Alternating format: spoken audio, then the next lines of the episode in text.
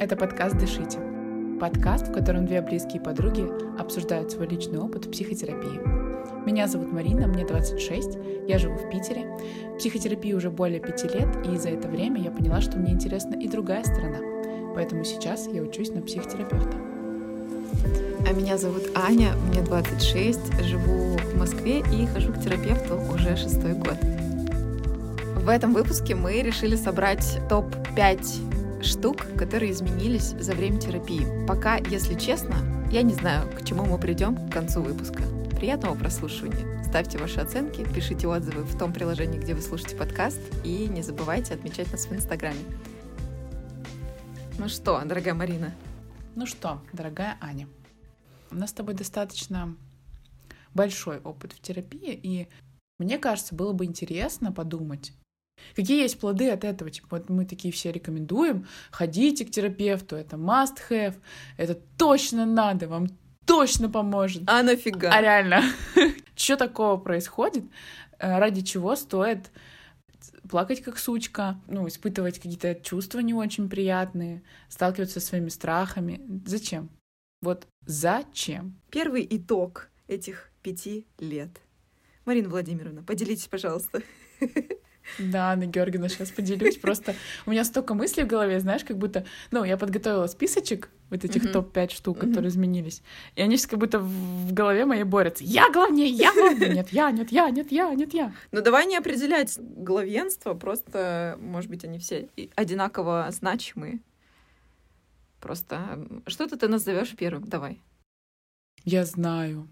Одно из самых важных мыслей, которое очень может быть и ну, типа, очевидное, но терапия дала мне понять, что со мной все нормально. Угу. Что я не сумасшедшая, что я не покалеченная настолько, чтобы не жить счастливой жизнью. Я нормальная. И я к этому шла пять лет. Только совсем недавно это на самом деле у меня случилось. Что со мной все в порядке. Угу. А у меня вопрос. Ты считала, что с тобой все не в порядке? Да.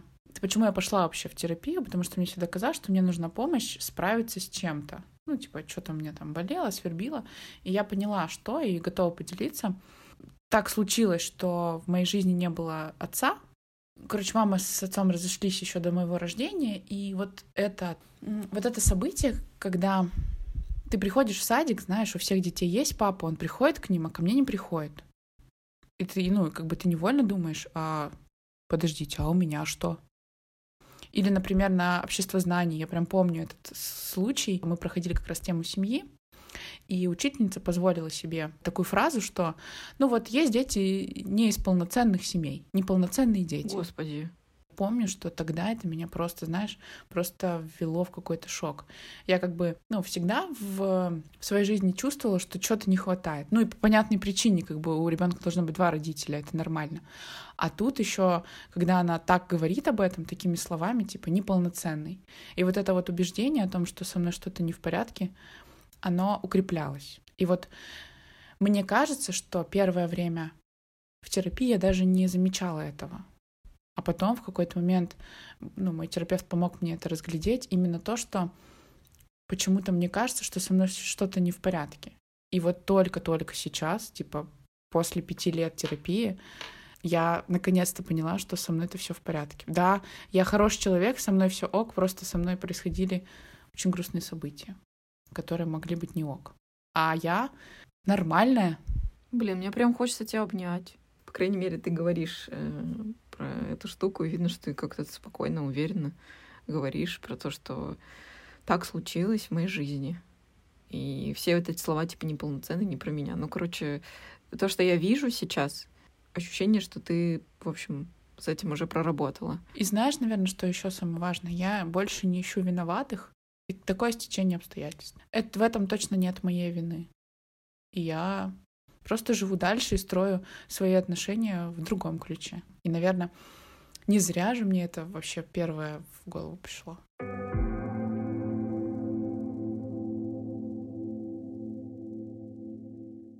Расскажешь, что у тебя? Да, первое, что мне приходит на ум, типа первый вывод и плод терапии, это уважение к себе. Я пыталась сформулировать как-то все, что, все, что теперь стало происходить в моей жизни, и я поняла, что это действительно словосочетание уважения к себе.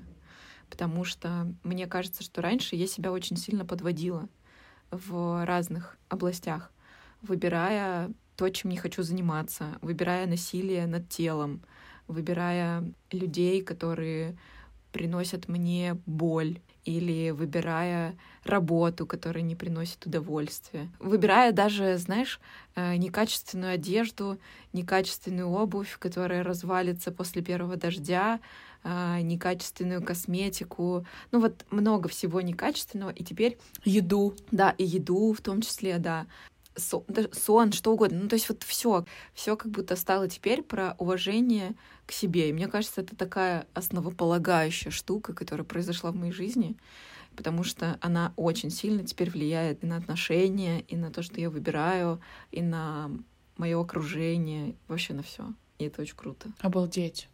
Блин, у меня аж мурашки по коже, это первое, что я хочу сказать.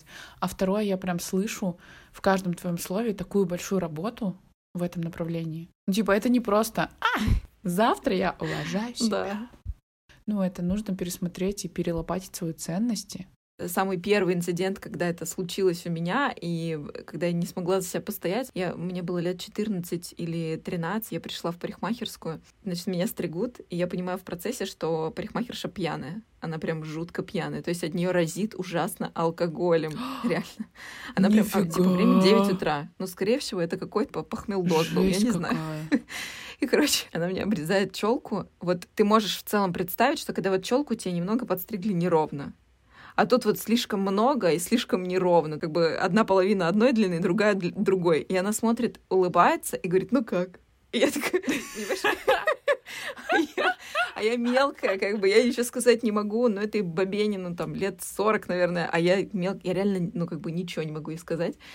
Я такая, ну, нормально, что-то заплатила там какие-то деньги, иду от этой парикмахерской, рыдаю, потому что мне пипец как обидно. Рыдаю, думаю, сейчас, сейчас выплакаюсь вся до того момента, пока домой не приду, чтобы, типа, не расстроить родителей, что мне не понравилось. И я иду, рыдаю, и рядом со мной проезжает машина, в которой едут мама и мой отчим на тот момент. Они останавливаются, видят, что я плачу, они такие, ты чё, что случилось?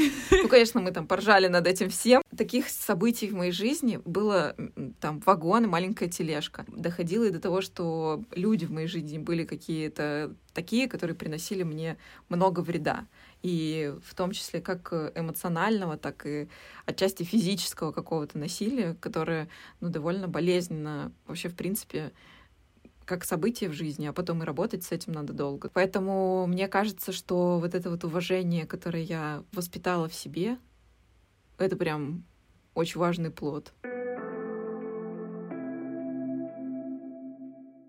Мне тоже откликается вот это про уважение и про, про ценность, я хотела сказать. Я обрела свою ценность, что я имею право сказать э, парикмахерше, что мне не нравится, что я имею право стереть маникюр, если мне не нравится, и заставить все заново накрасить. Хотя для меня раньше это было, да нормально, иди сама с этим разбирайся. Не в парикмахерше или там не в мастере по маникюру дело. А, я просто хочу спросить тебя, как ты сейчас реагируешь на такие штуки? Потому что по себе вот я сужу, что для меня любое несправедливое отношение к себе со своей стороны и со стороны ну, других людей, я прям очень жестко на это реагирую. Типа, в смысле, как так можно? Как можно настолько невнимательным быть к себе? Вот меня это прям триггерит, и иногда меня это очень расстраивает. Я понимаю, что пока по-другому в каких-то моментах я не могу, но я всегда очень расстраиваюсь и такая, типа, знаешь, грущу об этом, что, блин, и вот тут вот я ну, не выбрала себя, и меня прям злит и расстраивает это. Вот как ты на это реагируешь? Ну, я тоже злюсь, если у меня происходят такие инциденты, когда остается что-то такое, да, когда я не выбрала себя в ситуации, когда нужно было бы. Но я наблюдаю, замечаю, как это не принято в обществе в целом-то. Уважать себя — это, ну, я бы сказала, что единицы из моего окружения по сути своей действительно уважают себя. Мне кажется, это проявляется в совокупности каких-то вещей. Как ты относишься к своему телу, к себе, к своим интересам, к тому, где ты работаешь, тому, с кем ты работаешь, тому, действительно, какой уровень жизни и качество жизни ты для себя выбираешь, и тому, как ты относишься к своим, ну, скажем, обязанностям и желаниям. Явно у меня фокус теперь вот на то, чтобы всегда выбирать себя. Я не могу, вот, например, если у меня физически фиговое состояние, я откажусь от встречи, даже если я там договорилась с человеком, которого очень давно не видела. Если мне некомфортно, я скорее уйду из места, где мне некомфортно. Но остается еще какой-то такой шлейф от того, что было раньше. Поэтому, когда так не происходит, когда я ну, местами не выбираю себя, правильнее здесь сказать, обижаюсь на себя, но поскольку ты с собой-то всегда, и ты от себя никуда не денешься, так или иначе, придется выстраивать отношения с собой, я как бы просто такая, типа, окей, вот здесь мы просто сделали вывод и поняли, над чем дальше работать. Просто обратили внимание. Да, так бывает. Очень сильно не нравится мне, когда такое происходит, ну вот как факт. А, наверное, ты вот как говорила про уважение к себе, про людей, которые уважают себя. Мне откликнулось. Человек, который уважает себя, он уважает и обращает внимание на свои потребности, причем разного порядка. И физические потребности, и эмоциональные потребности тоже. И ответственен за свои чувства. Он может сказать, что да, я испытываю это. Мне кажется, что через уважение к себе ты начинаешь еще больше уважать остальных. Да, кстати. Всех, кто тебя окружает. Давать им право на, на то, что им хочется. Ну, как бы это же их желание. Мне кажется, что из тебя пропадает эта сварливая бабка или детка, если ты молодой человек, который всех осуждает и знает, как жить.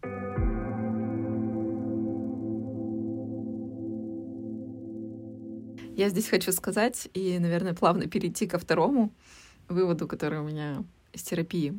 Ты постепенно перестаешь винить людей и впадать в состояние жертвы.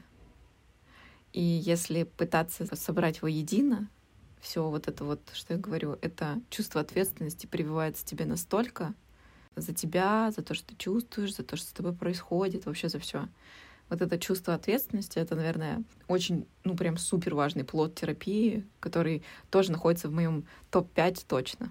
Во-первых, ты понимаешь, что все, что происходит с тобой, зависит от тебя и от твоих желаний. И вот здесь хочется сказать, что, конечно, бывают и неприятные события в жизни. И я, понятное дело, не говорю про какие-то там жесткие моменты, да, типа там утрата какая-то или, не знаю, криминал какой-то. Ну, вот, вот это все я не имею в виду потому что понятно, что ты не можешь э, управлять миром и так далее, но за то, что происходит в основном в твоей жизни, несешь ответственность ты. И, наверное, терапия просто довела до пика вот это состояние, потому что я поняла, что, ну, первое, мне никто ничего не должен, и это прям вау. Офигеть. Потому что... Это мысль освобождающая да, просто. Да, Никто мне ничего не должен. Вот даже любимый человек, с которым мы находимся в отношениях, он не должен мне не знаю, проявлять заботу и внимание, вот он не должен. Если он хочет, это очень приятно и очень ценно и очень дорого. Но он не должен. У меня перевернулось отношение к слову ответственность. Для меня раньше это было что-то неподъемное, как гора на плечах, как снег на голову и как вот это все. Это было про мою грандиозность, что все, что сейчас вот происходит. Сейчас снег пошел, а мы погулять договорились, и я предложила там кому-то. Это я виновата, что снег пошел и все сорвалось к чертям собачьим. Для меня было это, вот это было ответственностью. А терапия мне перевернула отношения и показала вторую сторону о том, что ответственность это, знаешь, как два крыла. Да, это какое-то какое движение к цели, и без этого ты не достигнешь эту цель. Но второе крыло это свобода, ты делаешь, что хочешь, потому что ответственность на тебе, и реально тебе никто никто ничего не должен, все делают просто потому, что хотят. То есть, короче, не привязывают веревками тебя к себе, и, и ты не привязываешься веревками к остальным. Свобода, ответственность равно свобода в выборе действий. Это для меня было такой просто супер инсайт.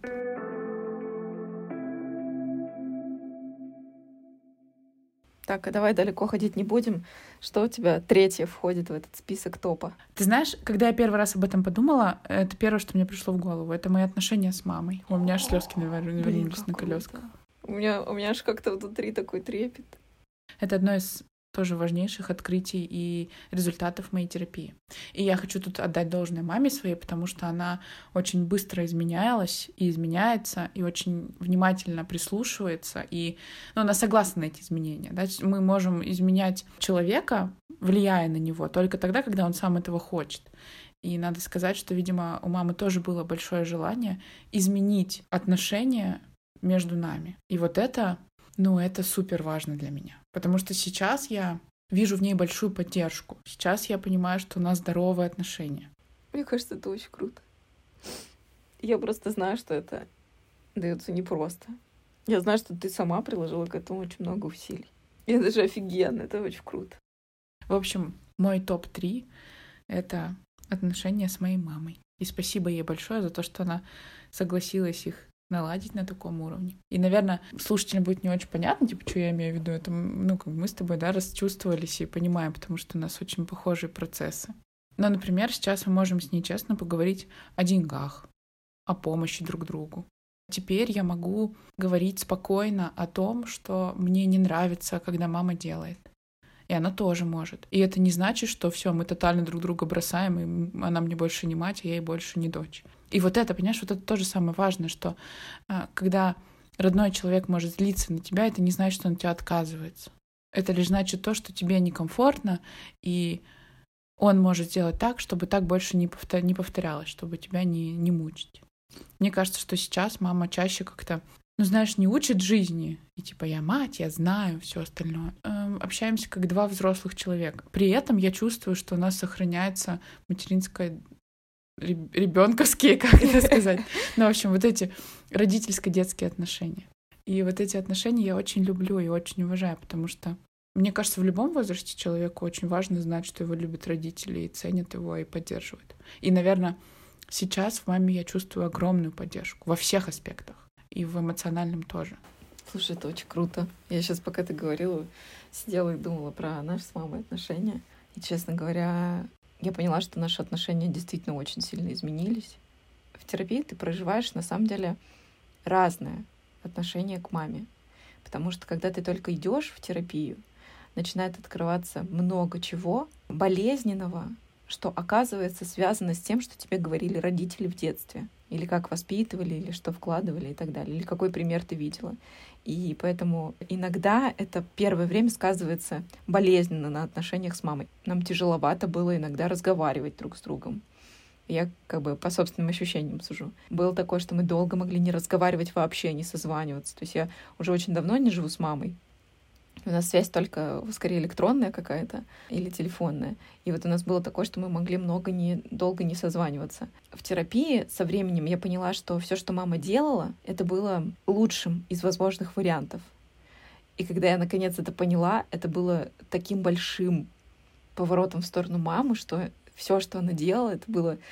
Блин, я прямо аж говорю, у меня подкатывает, что все, что она делала, она делала с большой любовью, не вкладывая чего-то плохого вообще совершенно. Она не пыталась причинить боль или сделать плохо. Ну, это был лучший из возможных вариантов, правда. Когда я стала осознавать это, когда я приняла, что вот ну, у нас вот так было, как-то стало гораздо проще. Я стала замечать, как мама радуется каким-то вещам, потому что раньше у меня был фокус на то, что она такая... У меня мама очень мощная в своем развитии в плане карьеры. Она юрист, плюсом ко всему. Ну, как бы женщина-юрист, у которой очень мощный карьерный рост, которая занимает очень значимую позицию там, руководителя там, и так далее, она довольно жесткая сама по себе, должна быть на работе. И это, естественно, иногда переносится в... домой. И поначалу я видела именно жесткость какую-то, когда начала вот с терапии идти, вот это вот все. Ну и злилась на нее за эту жесткость. А потом как-то я увидела на самом деле, что она очень мягкая, жизнерадостная, что она хохочет всегда, все заливается хохотом в комнате, когда мама рядом. Она очень теплая и заботливая. И вот эти э, у нас действительно, вот ты сказала, у нас взрослые отношения, но при этом остаются детско-родительские. Я реально, когда мне э, грустно, плохо или что-то такое, я могу позвонить маме и сказать, мам, пожалей меня, пожалуйста. Мама, все плохо. До сих пор. И она скажет, ты моя маковка, ты мое солнышко представь, что я тебя глажу. И начинает своим мягким-мягким голосом это все говорить. Это круто вообще, так, так здорово. Ну, опять-таки, наконец-то, ты бери ответственность за себя на себя. И я сначала вот именно из детской позиции, позиции бунтовала, что да почему так, да почему вот так? А сейчас я такая, ну вот так было, а теперь то, что будет со мной дальше, зависит только от меня, а не от того, что в меня заложили там и так далее. И все, мамина ответственность закончилась в тот момент, когда я забрала чемодан и уехала учиться. Все, до свидули. И она остается, остается для меня просто мамой. Просто той мамой, которая вот когда я звоню, может меня там прибаюкать, или когда я приезжаю, может наготовить офигительную кучу еды, которую я... это какая-то магия, да, ты, ты просыпаешься с утра, и там, знаешь, типа вот это, вот это, вот это сделала, там первое, второе, третье, три десерта, 15 котлет. Да-да-да. Это чудо, чудо мамы. Поэтому, ну, в общем, я тебя очень поддерживаю. Это очень классный вывод терапии.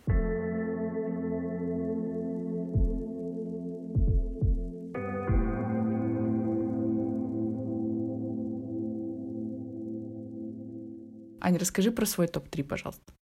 Это, на самом деле, новый вывод для меня, что можно злиться. Единение со злостью — это просто чудеса, чудеса этого мира. Я согласна. Я еще на пути к этому, но я так тебя поддерживаю. Прям моя, мое нутро тебе аплодирует просто. Я на самом деле начинающий человечек в этом вопросике. Я в каком-то выпуске делилась, что у меня закончилась терапия с моим первым психотерапевтом, потому что я ну, начала злиться на нее и перестала ей доверять. Явно очень большую работу я проделала именно с первым терапевтом. Просто довести, видимо, до точки пика, до какого-то завершения именно процесс со злостью, там оказалось невозможно для меня. И я так быстро решила этот запрос с новым терапевтом, просто невероятно быстро, отвечаю тебе. У нас, мне кажется, что чуть ли не на первой, а может, на второй сессии мы обсудили про злость.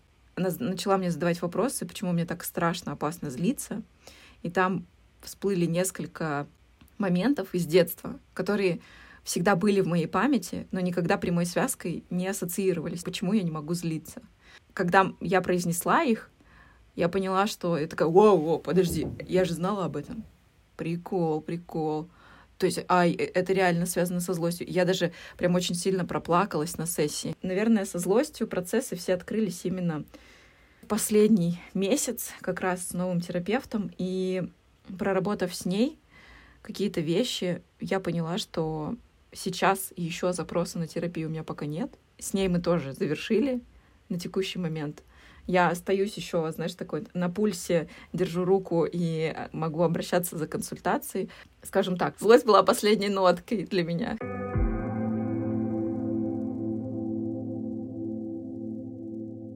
С тебя четвертый пунктик в твоем топ-листе. Я почувствовала свое влияние и свою власть. Mm.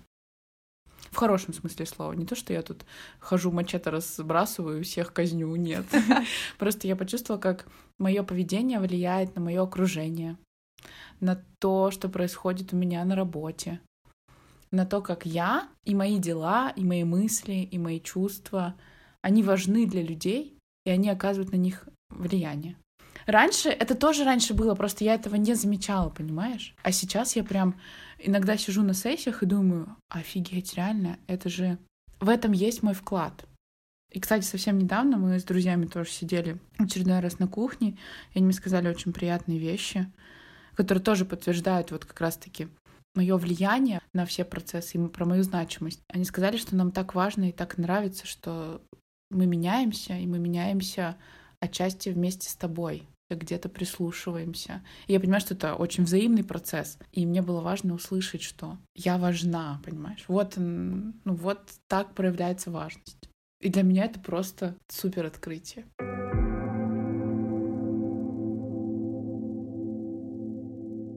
Что у тебя на четвертом? Не хочется говорить вместе, потому что это, мне кажется, одинаковой важности. Просто что бы ты назвала четвертым? Мое любимое тело выпуске, который у нас буквально сегодня вышел, мы говорим про тело много, но это реально плод терапии. Я уже говорила, что все-таки принятие тела это и плод на самом деле любви и отношений, э, по крайней мере у меня. И это действительно супер принятие человека, которого я люблю, и это очень сильно повлияло на то, как я воспринимаю свое тело первые шаги вот как раз-таки с разбором причин такого отношения, вот с этим всем. Это началось в терапии, и в терапии я как будто обрела право для своего тела жить. И дала ему его право жить.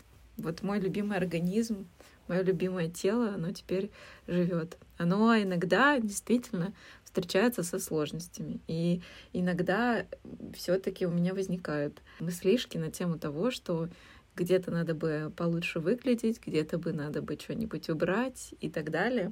Остается еще пока это, но я точно знаю, что это не навсегда и что все в моих руках. И я тоже теперь у себя на своих руках. И я себя теперь держу, обнимаю и очень люблю свое тело. Да, мне кажется, правда, это очень важное открытие. Это как принять важную часть себя.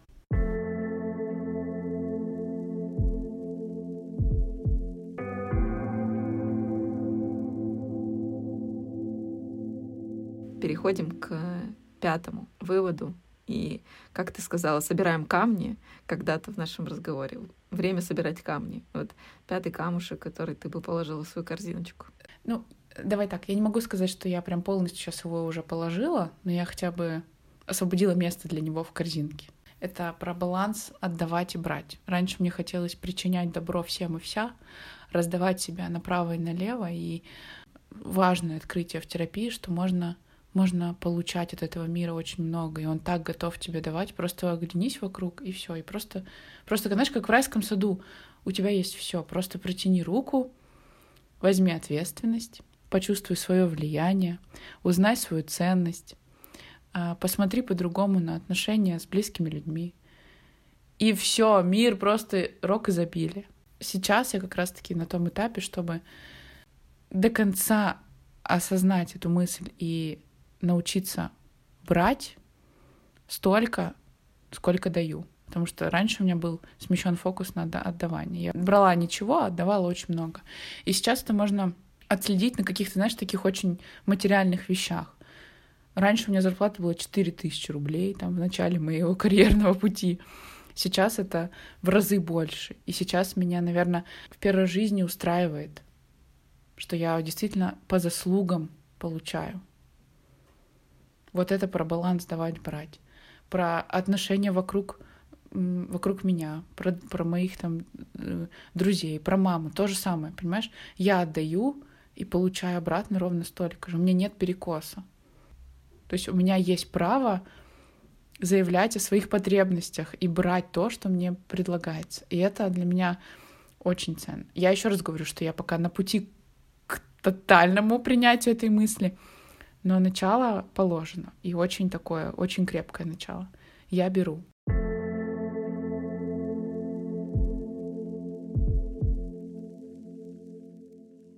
Что у тебя пятым камушком? Пятый камушек — это то, что у меня значительно изменились ценности. Вообще, в принципе, ценности в моей жизни. Ну вот раньше я была таким человеком, который был очень компанейским, знаешь, таким движовым человеком любой компании, которая могла прийти в любое время дня и ночи э, на тусовку, лишь бы быть компанейским человеком, лишь бы быть с друзьями там и так далее. Не к тому, что друзья мне теперь не важны, но мне теперь важнее другое я стала больше выбирать здоровье. Это как бы следующее в ценностях, что теперь, как бы, возможно, это последствия возраста, но тем не менее, когда ты там в 18 лет могла там тусить всю ночь, а потом на утро пойти работать, сейчас я понимаю, что мне это незачем. И я хочу хорошенько выспаться, хочу выбирать себе комфорт все время. И для меня самая большая ценность в моей жизни — это я. Если я буду в дискомфорте, невыспанной и так далее, все остальное, скорее всего, будет не на самом высшем уровне. И я наконец-то призналась в этом себе, потому что мне как будто было параллельно и стыдно раньше в этом признаваться, что мне очень ценно достичь карьерных высот. Я теперь признаю, что деньги мне очень важны. Раньше это тоже как будто было постыдным. Теперь я отношусь к деньгам как к инструменту, который нужен мне чтобы я могла чувствовать себя в комфорте, в удовольствии и счастливым человеком, чтобы мне не было запар, типа, лучше буду готовить еду дома, потому что так дешевле, чем заказывать доставки, либо ходить в кафе. А я выбираю то, что мне сейчас наиболее удобно и позволяет экономить мне мою энергию. Я выбираю заботу о себе в каких-то качественных вещах или в путешествиях. Я теперь не смогу выбрать какой-то, знаешь, типа раньше было пофигу, и ты можешь поехать в любую халабуду, которая там стоит э, из бревен, не знаю, лишь бы поехать. Сейчас э, мне важно, чтобы это было в комфорте, чтобы я чувствовала себя в безопасности. Какие-то вот такие ценности, которые очень сильно влияют на жизнь. И правда, признать, что деньги мне очень важны, мне было непросто потому что я как будто алчная, плохая или что-то такое. Нет, блин, деньги мне важны. Покажите мне человека, который без денег может прожить счастливую, спокойную жизнь э, в безопасности, здоровым и, главное, долго, имея при этом и отношения, и детей, и любимое дело. Ну-ка, добрый вечер, где эти человеки? Не вижу ни одного на горизонте.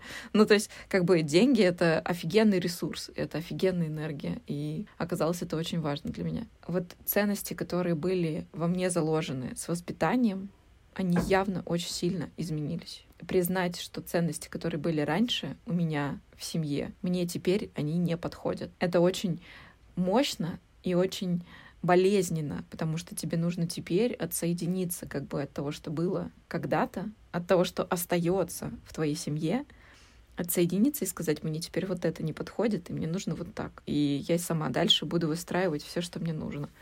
Это, конечно, очень мощно. Да, это как раз, знаешь, про тот фундамент, который тебе удалось переложить, про тот дом, который тебе удалось перестроить, и про те рельсы, которые ты проложила по-новому. Это правда очень мощно. Угу. И пока ты говорила, мне захотелось сказать о том, что мне терапия еще дала силу. То есть я почувствовала свою силу. Она проявляется в разном, например, во влиянии на других людей, в изменении окружения, в изменении отношения окружения к тебе, к себе, к остальным людям я почувствовала эту силу, я почувствовала, что я могу. Терапия дала понять мне, что я сильная. В том смысле, что если я захочу, это будет. Не через боль, страдания, унижение и какие-то вещи, которые тяжело даются, а просто потому, что у меня есть на это силы ресурсы, и я могу это сделать.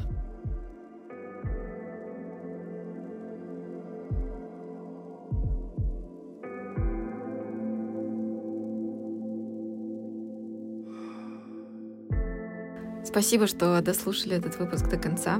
И нам на самом деле очень интересно, а какие выводы или итоги терапии у вас. Будет приятно, если вы поделитесь с нами. А, вы всегда можете написать нам в Инстаграме, ссылочку найдете в описании. И нам очень приятно, когда вы отмечаете нас в сторис, когда вы пишете ваши отзывы, ставите оценки и пишите комментарии приложениях, где слушаете наш подкаст. Спасибо вам большое. Пока-пока. Пока-пока.